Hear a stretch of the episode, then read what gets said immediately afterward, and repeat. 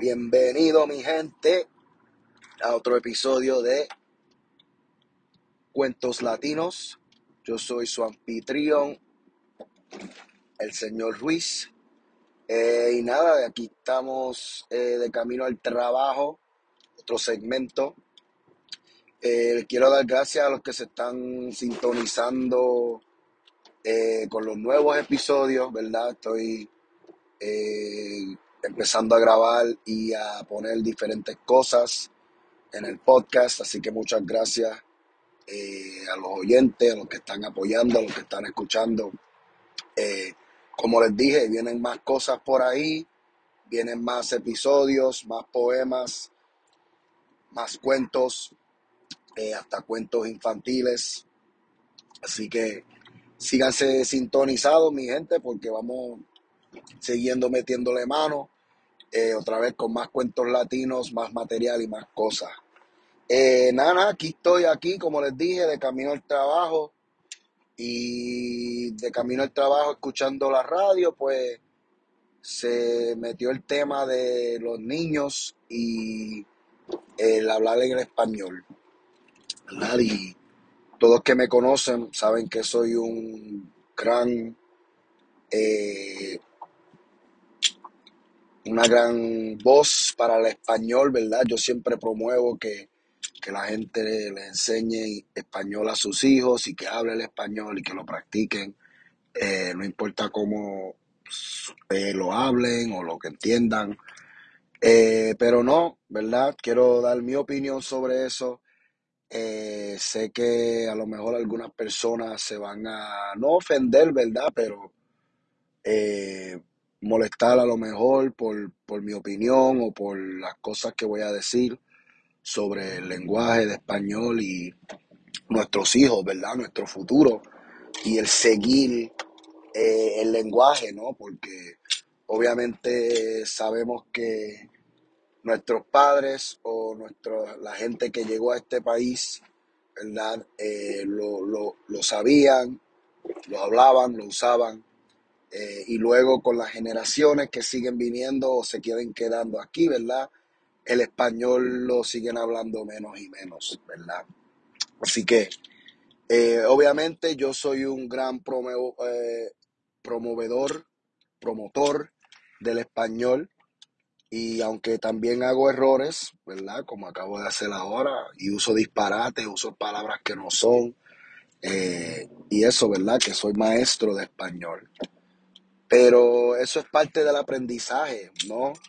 Yo creo que como cultura, como gente, como latinoamericanos, ¿verdad? Los latinos que vivimos en los Estados Unidos, eh, yo creo que tenemos el derecho, ¿verdad? El deber de enseñarle a nuestros hijos el español, ¿verdad? Porque no sabemos, se nos enseñó a nosotros, y aunque no lo sepan escribir, aunque no lo sepan, ¿verdad? Solo lo saben hablar, eh, tenemos que seguir practicándolo.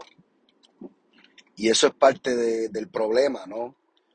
Que mucha gente siempre dice, oh, mis padres no me enseñaron, mis padres no, no, no hablaban eso cuando me crié, esto y lo otro. Eh, y es porque es difícil. Ahora que soy padre, lo puedo decir, ¿verdad? Eh, cuando vives en un mundo o una sociedad que usa un idioma y estás tratando de enseñar otro idioma, es difícil porque tienes que tener consistencia, tienes que seguir eh, reglas y tienes que seguir haciéndolo para poder eh, llegar a tu meta de, aprender el español. Entonces, eso sí lo voy a decir, es difícil y muy difícil eh, tratar de criar a hijos bilingües, porque especialmente si vives en los Estados Unidos, el mundo alrededor de ellos está envuelto en inglés, ¿verdad? Eh, y a menos que tú como padre sigas metiéndole el español, sigas eh, hablando con ese hijo o hija en español, sigas practicando con ellos eh, que otra vez entiendo es muy difícil, porque lo es. Y yo soy, como le dije, yo soy maestro de español y todavía tengo problemas tratando de balancear el inglés y el español con mi hijo. Eh, así que, ¿verdad? No le estoy diciendo que no es difícil, porque lo es. Eh, pero es la única manera en la que va a funcionar, ¿verdad? Eh, tienes que ser consistente, tienes que seguir metiéndole mano, eh, especialmente ahora hay muchos recursos, muchas herramientas eh, para poder enseñarle y para seguir practicando el español con los hijos. ¿verdad? Pueden escuchar podcasts, todos los shows de Disney Plus y Netflix y Hulu y todo eso los tienen en español.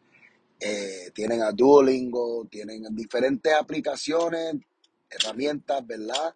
Que pueden usar para seguir practicándolo, eh, pero lo tienen que hacer, ¿no? Eh, es difícil aprender algo y mejorar en algo si no lo haces. Y, y como digo, aunque yo soy maestro de español, yo sigo practicando mi idioma, sigo escuchando diferentes podcasts, sigo escribiendo diferentes cosas, eh, sigo aprendiendo palabras nuevas, eh, porque otra vez, es un proceso, tienes que seguir, eh, tienes que seguir tu herramienta, tienes que seguir practicándola para poder mejorar o para poder quedarte donde estás, ¿verdad? Si no lo practicas, se te va a poner peor, ¿verdad? Y si lo practicas, se puede, te puede mejorar. Así que, eh, una vez más, yo sé que es súper difícil el poder y seguir eh, diciendo, no, no, español, español, vamos a, vamos a hablar español, en la casa español, eh, pero lo tenemos que hacer, lo tenemos que hacer, si no en un futuro nuestros niños latinoamericanos van a perder ese idioma y van a perder eh, ese amor por la cultura, ¿no? no queremos que nuestros hijos odien el español, ¿verdad? No queremos que nuestros hijos digan, ay, yo no quiero ver, yo no van a do Spanish, ¿verdad? No queremos que hagan eso. Entonces hay que, hay que enseñarle que tú amas el idioma, que tú amas la cultura.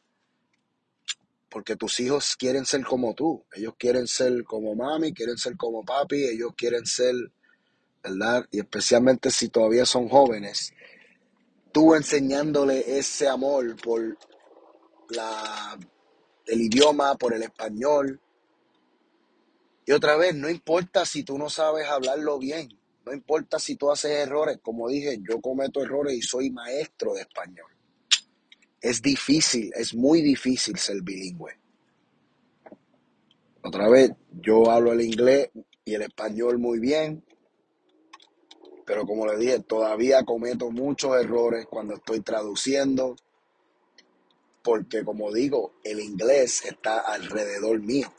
Yo vivo en un mundo eh, en inglés, ¿verdad? Y aunque mis pensamientos sean en español, aunque mi música sea en español, pongo mis películas a veces en español y todo, el mundo alrededor mío es en inglés, ¿verdad? Así que agarro esas costumbres, agarro esas cositas que uno viene y dice, ¿verdad? Eh, los cognados falsos, las palabras falsas, pero estoy aprendiendo cada día más y más. Así que no piensen en cómo ustedes lo hablan, no piensen en que, man, es que no lo sé decir, es que eso se dice de otra manera. Solamente háganlo, háganlo a su manera. Hablen el español, practíquenlo con sus hijos. ¿Qué importa si, si, como dije, cómo suenas? Porque hay muchas personas que ahora me están entendiendo y entienden el, el español, pero no lo practican, no lo hablan. Y otra vez yo entiendo que la gente se burla porque no te no suenas o no te escuchas como un latino. Pero ¿cómo vas, te vas a escuchar latino si no creciste en ese país o no te, no te, no te criaste en ese país. Así que hay veces que la gente habla así o se sienten, ¿verdad? Se, no vas a tener un acento de un país en el que no te criaste.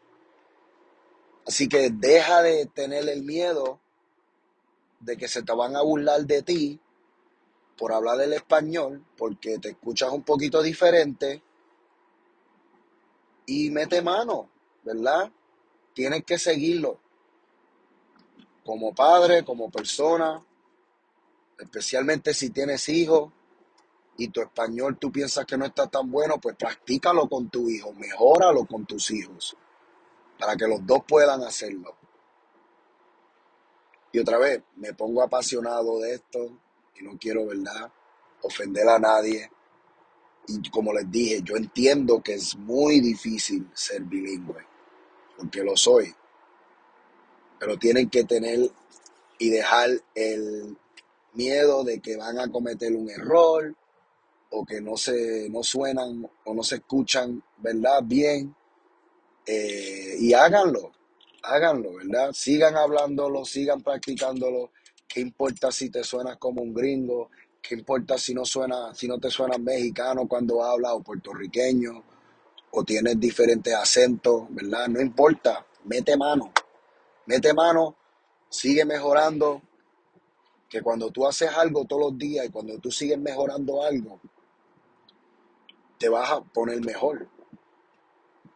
Hay gente que dice, oh, sí, yo quiero mejorar mi español, oh, sí, lo estoy practicando, pero no lo practican, no lo practican, no escuchan podcasts o cosas en español, no ven películas en español, no lo practican en sus casas, ¿verdad? Porque ese, ese puede ser el comienzo. Una hora al día, ¿verdad? Estás en tu casa, pum, en esta hora vamos a comunicarnos en español. Vamos a ver los shows en español, vamos a hablar en español, no importa cómo hables el español, vas a tratarlo, ¿verdad? Eh, y otra vez, con práctica, con práctica, con práctica, todo se mejora. Obviamente, como les dije, yo sé que es difícil mantener un niño hablando español, eh, pero como les dije, yo en mi casa trato de que sea español, español. Obviamente hay tiempos que hablamos en inglés, yo, mi esposa, o que tenemos que decir, uh, vamos, eh, no, español, español. Porque vivimos, como les dije, vivimos en un mundo alrededor de nosotros que todo está en inglés. Así que obviamente van a cometer esos errores, van a cometer eh, ese error de hablar en, en inglés, pero tienen que, ¿verdad?, corregirlo. Y es difícil, les digo, es muy difícil. Todos siempre me dicen, oh, tu nene habla este español muy bueno, me encanta cómo se comunica, todo eso. Eh, y es porque yo he trabajado inmensamente para poder seguir el español en casa. ¿Verdad? Eh, mi hijo mayor estuvo dos años y medio, tres años solamente español, no sabía ni una palabra en inglés. Eh, a las dos semanas de empezar la escuelita, de empezar el daycare, el cuido, ¿verdad? Eh, ya sabía el inglés. Completamente bilingüe en menos de un mes. Eh, y ahí fue donde yo tuve que meter más mano, ¿verdad? Tuve que yo decir, oh, no, no, no, no, no, ahora en casa tengo que de verdad hablar en español. Ahora en casa tengo que de verdad solamente español, explicarle las cosas en inglés y no decirle, no, no, no hables inglés, pero decirle, oh, no, papi no entiende. ¿Cómo se dice eso en español? ¿Verdad? Cuando me está hablando en inglés. ¿Qué? Yo no entiendo inglés. ¿Cómo se dice eso en español? ¿Verdad? Y, él, y después me lo dice en español. Eh, estamos de camino al trabajo y hay un aguacero, está lloviendo, eh, así eso es lo que escuchan en el audio. No se preocupen, su audio no está, no, se está dañando, ¿verdad? Ah, sus AirPods no están dañados. Eh, como les dije, eso es la lluvia de camino al trabajo. Eh, pero nada, mi gente, no quería hablar mucho de este temita así para no ofenderla a la gente, pero una vez más, yo entiendo que es súper difícil eh, mantener ese bilingüismo con su hijo y de poder hablar el español, pero trátenlo, mi gente, esfuércese. Sepan que van a cometer errores, como les dije, yo soy maestro de español y todavía uso palabras malas y disparates ahí que no sé ni qué estoy diciendo en español, pero sigo aprendiendo, porque como les dije, el mundo alrededor mío es en inglés. En mi escuela yo soy el único maestro que habla español. Las otras, hay dos maestras más de español, pero ellas hablan inglés y, nos comunicamos en inglés, entonces, ¿verdad? Todo alrededor mío está en inglés, pero yo me esfuerzo como persona de tratar de hacer todo en español, hablarle a mi hijo, a mi esposa, comunicarnos.